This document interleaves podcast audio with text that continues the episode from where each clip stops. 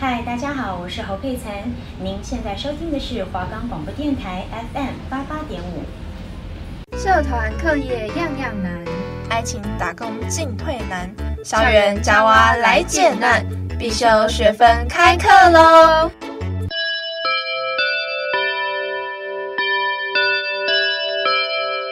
我们的节目可以在 First Story、Spotify、Apple Podcast、Google Podcast。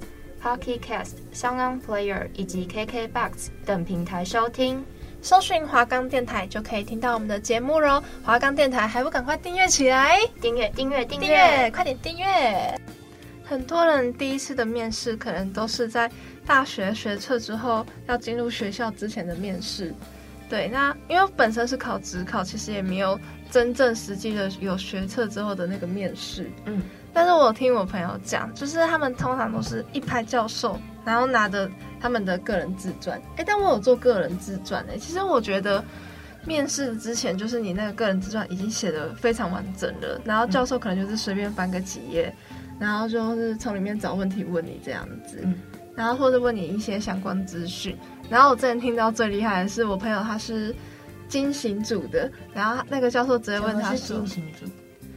什么金融、金融行销之类的吧，oh. Oh. 嗯，然后那个他们教授就问他说：“你知道中央银行的总经理是谁吗？”然后我同学就直接哈，然后就哎、欸，他就没上了，他就下去变国贸系的了，然后就觉得哇，太荒谬了吧，也有点难呢，其实，而且就还蛮紧张，因为都是一群教授坐在那边。嗯，像我自己是没有大学面试经验，我因为我是独招上来的，但我有听，就是自己身边很多人也是在准备面试的时候，就会很紧张，就是教授会问他什么问题。像我有一个学姐，她是要幼幼保科，然后她就是会请她的同学帮她准备之前历年来教授问过的问题，然后他们就边洗澡边互问。我觉得好冰哦！对，但是边洗澡的时候，你觉得什么婴儿什么，可能就问婴儿相关方面问题，然后就问，然后他就要打，然后问就要打。我觉得这个练习方式也是很猛。哦，哇，哎、欸，真的很很厉害。还好我当初自考自考，没有啊，自考也很累。学学测哦，学测哎，算了，都过了。然后就是，但我第一个面遇到面试，就是我在打工的时候，嗯，就是我那时候应征电影院的时候，他就叫我要自我介绍。其实我电影院我大一的时候我去应征过，那我大一没有上，我是大三才上。就是我大一同一个地方吗？同一个地方，嗯，然后不同，可是不同主管，但是。嗯那个方式是一样，然后他第一次他就问我说，他就叫我自我介绍，我就想说，我就说他那边说哈，自我介绍，我要介绍什么？我就说，嗯、呃，你好，我叫刘坤儒，我就读中国文化大学，嗯，没了。他就说，然后还那个主管说，哈，你就这样没了？我说，哦，对啊，我就完全不知道怎么自我介绍，哎，就很紧张，嗯。然后后来第第二次就有经验，第二次我就讲了我。我的姓名，然后学籍啊，然后讲了一些兴趣，跟一些就比较详细，对一些工作经验这样子，然后后来就上了。嗯，事隔两年，对，事隔两年就是这么久。我也是第一次面试的话，是高三毕业的那个暑假去找打工，然后我那时候面试的那个工作是居酒屋的外场，然后那个老板。其实我是像那个 app，然后投履历，然后我的履历也写的很简单，然后可能是介绍一下自己是读什么学校，然后哪里毕业的，然后大概专长是什么，然后就去了。但是老板就问的问题也是，他第一个问题也是问我叫什么名字，然后他有问我的专长，算我投过履历了，然后我就说我是舞蹈班毕业的。然后他就说：“为什么舞蹈班不找一个有相关的工作，然后要找一个外场？”嗯、我就觉得，因为不管是不管是在哪里，都一定会学到一些东西，所以我就觉得外场可以训练自己的反应能力，就是就是应变嗯应变客人那些的，因为毕竟台湾的奥客很多。你试试，我真的是怨气很重。我做了三年的服务业，我觉得那个怨气很重。你有遇过什么样的奥 K？？就是跟你说，就应该他说不行呢，我们十五岁以下就是要看学生证才可以购买学生票，哎，十五岁以上就是要看学生证才可以购买学生票。嗯，他就跟我说啊，他就十六岁啊，啊，他就是他就说可以不用看呢、啊，然后就想说你是中文有问题还是怎样？就是跟你说十五岁以下才不用看，十五岁以上就要看。他一直跟我说他十六岁不用看，然后后面都是人，后面已经排三排人类了，然后。我就觉得很烦的，我就觉得跟他说，你要不要到旁边，然后先把那个学生证用出来再给我看。然后后来他跳了一个网站跟我说，这样可不可以？然后就在网站是乱码，他想说，我跟他说，你是不是通灵？是不是？你这种乱码看得懂是不是？你工程师哦。然后他就很生气，他就走掉了。但我没有被客诉哎，我这我这样问你有没有被客诉？对，我没有被客诉，我觉得超扯。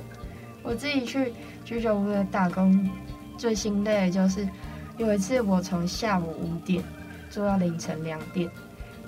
然后超久了吧？很久哎、欸，这样其实蛮久的。嗯，然后我那时候，我那天遇到一个很机车的妈妈，她就是因为我们茶水是要自己倒，可是因为他们座位在二楼，然后她就很懒得下去，然后她就觉得我们这些外场服务生应该要帮她的忙。可是我我时薪才一百五，你要我做什么多事？而且你没有收服务费吗？没有，我们没有收。那没有收服务费，他当然自己下去了，他又不是没手没脚。对，所以我们就被，嗯，我就被他骂，然后可是我还是坚持他自己要下去拿，因为我们没有收服务费，然后结果我就被店长骂了，因为我没有帮客人服务，嗯，好两难啊，有时候就会夹在那种主管要你这样做，可是你觉得根本就没有必要这样做，然后客人又要觉得又要做另外一件事情，然后你又觉得不用做，然后之后我还遇到喝酒醉的客人。其实我觉得有时候重要的那个就是工作快不快乐都是看主管哎、就像我之前遇到奥客，然后呢，他就跟我说什么，为什么罗罗新鱼这么长？那时候我在外餐厅外场，那他是就是炸的鱼这样子，然后他的鱼本来就很少，就大概十只左右，然后就说啊，这鱼怎么那么少？然后呢，店长就叫我随便回答他就好，然后就说哦，因为鱼 比较新鲜，他就游走了，我就被克诉了，我被客诉说讲干话，你真的很干话，游走了，啊，比较新鲜，啊就游走了。然后后来后来店长问我为什么，我就跟他说那个客人那组客人真的太就是太荒谬了，对，太太荒谬了。然后后来店长也后来店长也想起来是哪一组客人，他就说好没关系没事。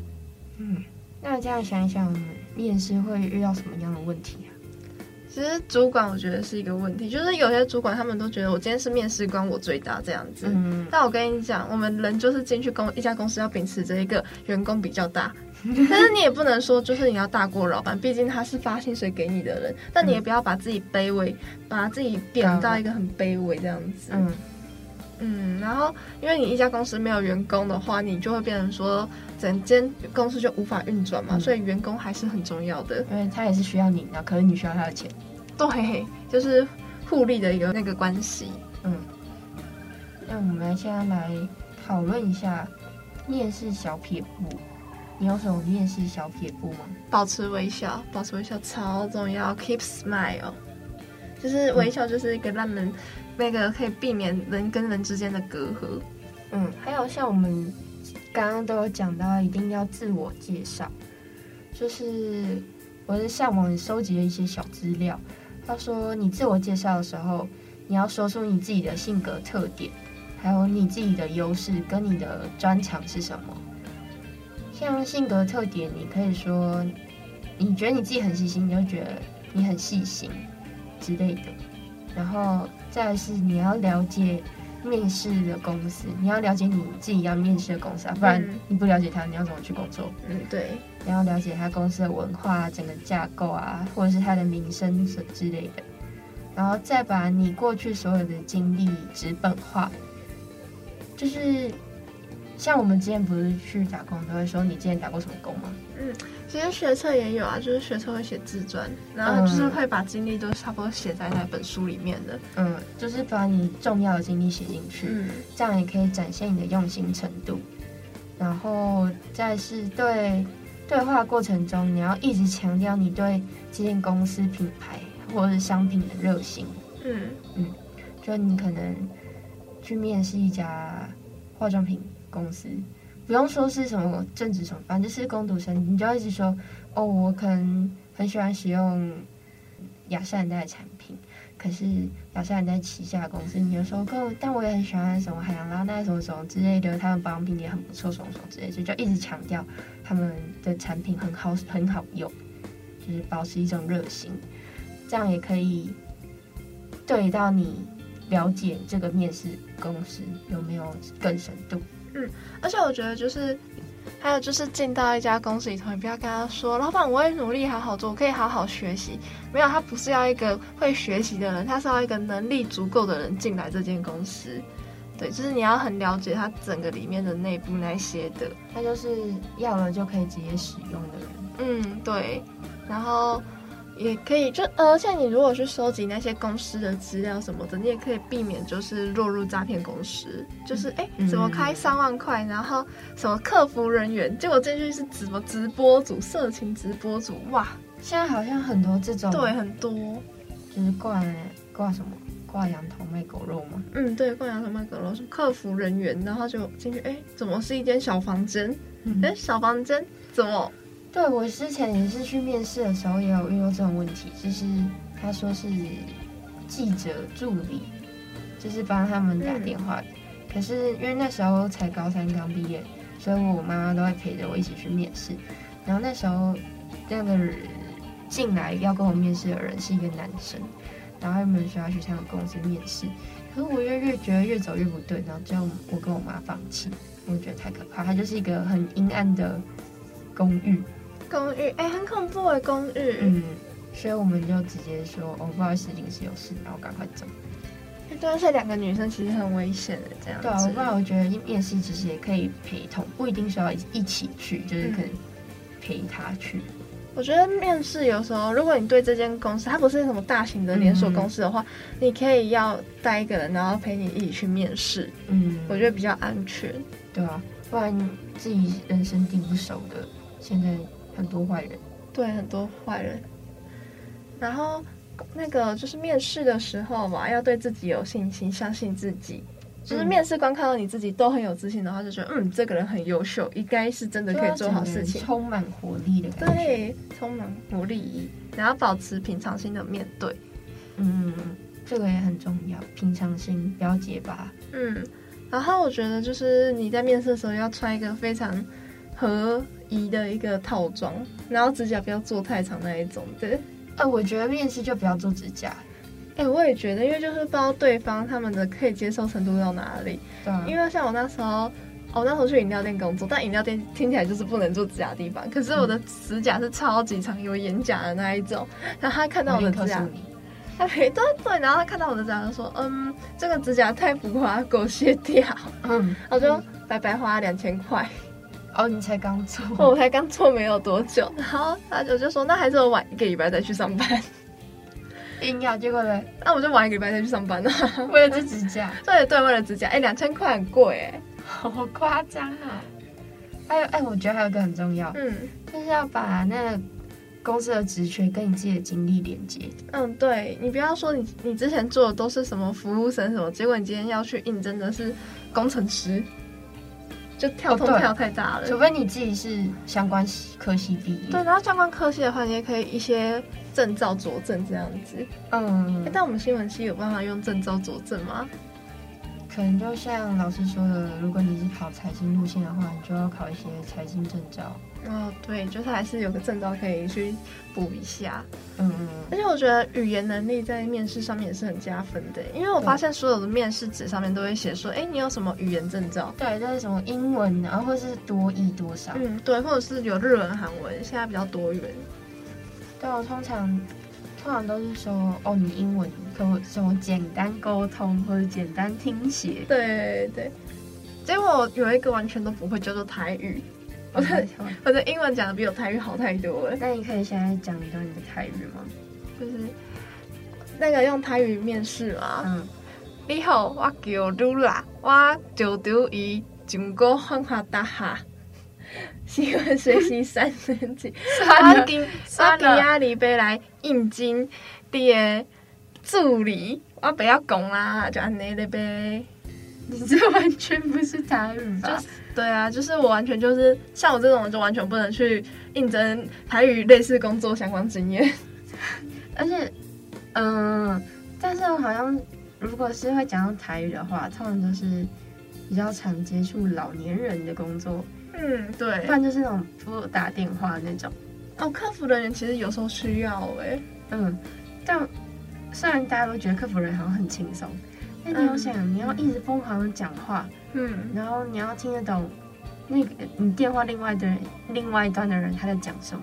因为我之前有做过，就是电话人员。你怎么做过这么？我做过超多工作，我之前在补习班，嗯，然后我就打电话给那个学生家长，然后对方跟我讲台语，这就是让我辞职的最后一条路了，就是让 他打电话打过来，然后他就我就说，哎、欸、喂，他就说啊不啦，我我等我到来，耶耶巴拉巴拉巴拉，他就讲台语，然后我就我就完了，我完全听不懂，然后我就用破台语，我就用破台语回他，然后就他就挂我电话了。然后你就你是被辞职还是主动辞职？我是主动辞职，因为我觉得心好累哦。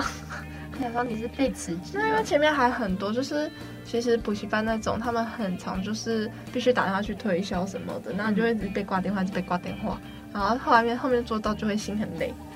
但那个时薪蛮高的哦，但是也是，如果你们这样一直打一直打，会不会有被骂的时候啊？其实会，也就是说啊，我就是不用了，你干嘛还在打过来？然后就，然后说，喂，你好，是叉叉补习班的。哦，是哦，挂掉。然后就说，所以呢，挂掉。然后完就是直接挂掉，说只要讲到叉叉，他就直接先给我挂掉。啊、呃，但你们这样子，呃，我有个疑问，嗯，你们那些电话是哪里来的？电话，哎，其实。我还很好奇那些电话哪来，其实很多都是就是他们会在门口发传单，然后会写那个纸啊，嗯、然后就是写纸上面就会有电话。可是我觉得有些人像我从来都没有写过那个纸，但是还是有电话。我在想说，到底会不会是学校泄露出去的？有可能呢，因为像我之前的国中是完全没有补过习，就是没有在外面的地方补过习。嗯，因为我在的地方是有点像是家教班那一种小小的哦，小班级。对，然后我也没有。就是我走出来，因为我放学的时间跟人家不太一样，我都在学校打牌打到六点，啊，人家放学时间是四点还有五点。我都在学校打牌，我都是在学校打牌，然后后来就被抓到，然后这不是重点，然后结果我也都遇不到那些补习班人员，但是他们最后还是打电话找到我。我我之前是班上同学也是在补习班有在打工，嗯，然后他们就会问班上同学的电话，然后可能一个电话号码可以有。赚到十块之类的，然后他们就这样收集。我记对我记得印象中好像有这这种东西，就是你只要拉到一个人进来，就是听课啊，或者是缴学费那些，赚、嗯、超多，然后抽成抽很高。对对对对，然后变成说，其实像是我去做补习班，我就会直接打电话去给我同学跟他聊天，然后同学就打电话来跟我聊天。但是我觉得那个就是你，因为你同学一定知道你的电话，但是有些是真的补习班不知道哪里来的电话。嗯，我就觉得很恐怖，对自己各自外泄，所以就是各自问题的话，在面试的时候也很重要。嗯、就像是如果今天公司今天公司面试你，他只能问你关于工作上面的问题，他不能问到你的个资，就说什么，哎，你有交男朋友吗？哎，跟男朋友在一起多久之类的，就是这种各自问题，你是可以不必回答的，你只要回答跟工作有相关的问题就好。嗯，就什么，哎，你家有。你家有养狗吗？还是有养猫？那种太私人的问题，你可以都不用选，你都可以选择不要回答。如果、嗯、可是通常会问这种问题的公司也怪怪的。他可能问你薪为多少？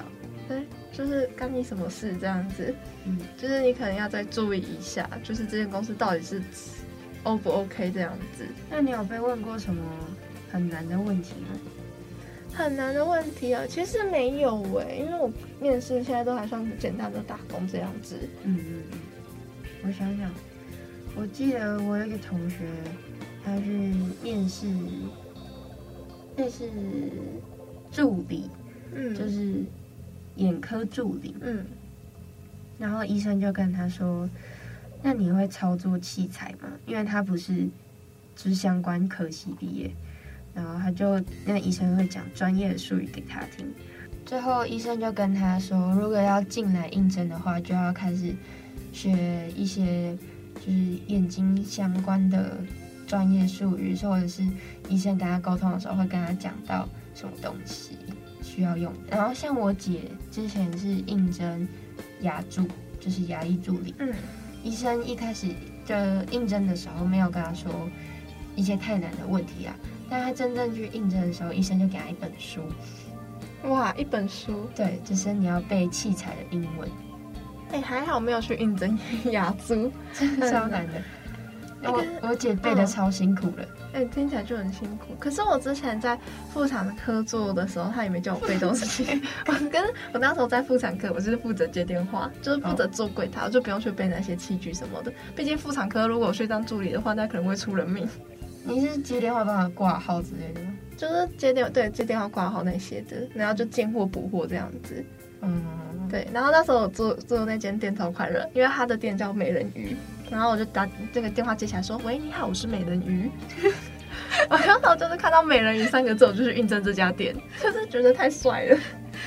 我是美人，我是美人鱼，超扯，这什么怪名字啊？哎，我觉得还蛮帅的啊，突然感觉像医美会有的名字。对，他真的，而且他整家店就看起来像医美，哦，就是很漂亮，就很漂亮。可是他是妇产科，嗯，像我觉得助理那种也是很难。嗯，那时候我我看我姐每天在背单词，好不容易脱离了学生生活，结果工作的时候又继续回来了，又一堆单词。对对对对对。哎、欸，可是像我在电影院，我要背一堆代号呗，就是打打棒球这样比比这种代号吗？就是没有，就是我们乐时就会有代号，像什么吉拿棒是 H，但是吉拿棒的为什么是 H，我真的看不懂，因为。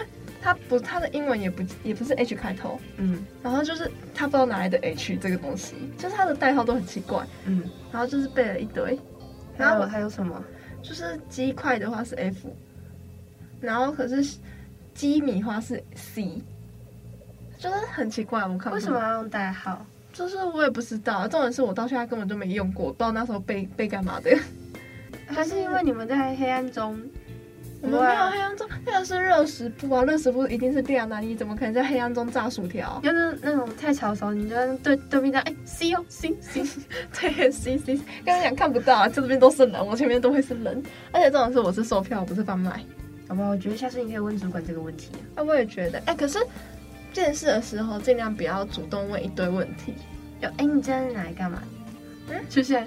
那个代号，哎、欸，主管这代号拿来干嘛的？对对对，然后就说，哎、欸，主管你们薪水多少钱？就是，哎、欸，十二点之后没有加成，有什么福利巴拉巴拉之类的。然后主管就会就会一脸懵，就想说，哇，你也问太多问题了吧？然后加班有没有加班费？我可以准时下班吗？对，然后就是刚进去就是先不要问太多问题，你可以不要选择问主管，你可以问一些资深人员，但不要在面试的时候问，或者是你已经录取了，然后在后面后续再去问主管。一些问题，嗯，我想到一个问题：如果你以后工作，然后他有可能会要加班，你上班的第一天大家都在加班，你你会你会选择留下来吗？哎、欸，我会耶。嗯，我如果是第一天的话，我会选择留下来。但是如果之后要我每天留下来，我不会。你会吗？如果他要给我加班费，我就当然会留下来。但是如果没有给我，觉得已经违反劳基法。我觉得。我今天如果是打工，我当然会觉得劳基法比较重要。但是我今天如果是正职，嗯，我可能还是会以工资为主。嗯，因为其实公司他们有时候并不是单纯就只给薪水这么简单，他们还会有一些年终啊、什么考核、考绩之类的。嗯，对，我觉得看情形诶、欸。像如果如果我自己把自己该做的事情都做完了，然后如果大家都还在加班，然后大家都觉得，哎，你为什么现在这时间可以走？我会觉得为什么不能走？你给我多少钱，我就做多少事啊。嗯，对，我觉得其实这个想法也没有不对，但是就是我觉得台湾的就有沉默螺旋的感觉。对，台湾的奴性跟一些惯老板的习惯。嗯，还有那个手机 always 都要二十四小时为了大家开，这个我觉得不行哎。嗯嗯，我觉得就是你今天已经下班回了家，那你的手机那就是你的自由。嗯，可是如果遇到那种的话，我可能就是会把群主关静音。嗯，就是像我现在打工的群组，我一定关静音。我只有订便当的时候会把那个开提示音。吃很重要，吃很重要，要订到便当，一定要订到。对。那我就是也稍微介绍一下，就是我在网络上面找到的实习平台的推荐。嗯，就是有一个大家很推的一个是叫做实习透视镜。他就是可以匿名分享的方式，说出这家优公司的实习的优缺点之类的。哎，这样不是有匿名的方式？对，我觉得匿名就是，但大家可能都只会说好话。如果没有匿名的话，嗯，然后会有大量的职群资讯的快速也很快速的更新这样子。嗯、然后第二个就是 Blink 实习平台，它不一定可以找实习，它还可以有一些那些工作的类别，哦、是正常工作的，对。嗯然后它也是很快速更新的一个资讯平台，都是很多数人在使用的。嗯，但它有个缺点，就是它的资讯没有很统一格式，就是有点乱码的感觉，就是有点各打各的。嗯，对，所以工作资讯不一定很完整。嗯。然后像迪卡，它上面也有那些打工职缺跟工作经验分享之类的的看板，其实我觉得还蛮好看的。像我之前有一份工作就是在。迪卡上面找到的，但是转短期的，就发传单那一种。嗯、我觉得如果是短期的话，我觉得可以去迪卡上面。然后他的面试，他就不会是面对面这样子，他就会是用用那个网络上面这样一对一来一往这样子用对话的方式。嗯。然后不然最多人的可能就什么一零四啊，一一一。哦，对，而且我之前也是在一一一投履历，可是。嗯到现在我忘记，好像忘记把我履历撤下来。他现在还会自己寄信给我说哪一家公司适合我，或哪一家公司想要找我去应征。对，其实我觉得那蛮烦的，而且甚至还有公司打电话问我说：“哎、欸，请问要找工作吗？”然后我就哦、嗯呃，好了，但是好像是我因为我自己没有把它关掉。嗯，但是我之前像我之前就是找工作的时候，就是投了一堆履历，然后可是那个履历差不多应该是我大概三四月的时候投的，然后他现在才打电话问我说要不要去工作。哦，每次现在已经十月了，每次都这样对不到时间。对啊，我觉得他们的时间性好像跟我们有点不太一样呢。嗯，那最后呢，节目也来到我们的名言名书的分享。那我们今天要推荐的名书呢，就是这样面试好厉害，在它的作者是陈雨生，在博莱克跟成品都可以买到这本书。嗯、那我其中觉得这本书让我获获得最多的，其实就是它里头讲到一句。录取只是一小阶段，更重要的是求职的前置作业与之后的人生态度。嗯，就是你今天工作，你不能，你今天工作，你录取就只是一时的快乐，但是你在求职之前的准备，跟你之后的工作的态度那些的，其实会为影响到你整个人的个性这项之类的。就是，哎、欸，你做事情有没有事前准备的习惯，跟事后复习的那个习惯之类的。其实学生读书也是这样子。要可以看出一个人对这件事情的态度跟积极度。嗯，对。然后我也在网络上看到一句我觉得很有道理的话：只有没出息的思想，没有没出息的工作。嗯、就是这份工作对你来讲的意义是什么？其实都取决于自己。就是你今天即便再好的工作，你没有从里头去咀嚼出它的道理以及它的。一些好的地方的话，你这份工作对你来讲就是没有用，就是值得让你学习的地方，然后提升自己。嗯，对，就是一份工作好的地方就是你可以学习到很多，那就是好的工作，我觉得。嗯，而不是说今天薪水多高这样子，但薪水是重点啦。可是从中如果可以学习到自己想要的东西的话，会是更好的。嗯，我觉得可以不用事先先觉得我要学，嗯，我要学什么。这当然也是可以，但我觉得你可以从你边做的时候，当下你就哎，你在反思你自己学到什么，也是蛮重要的。嗯，好吧，那我们今天的必修学分下课喽。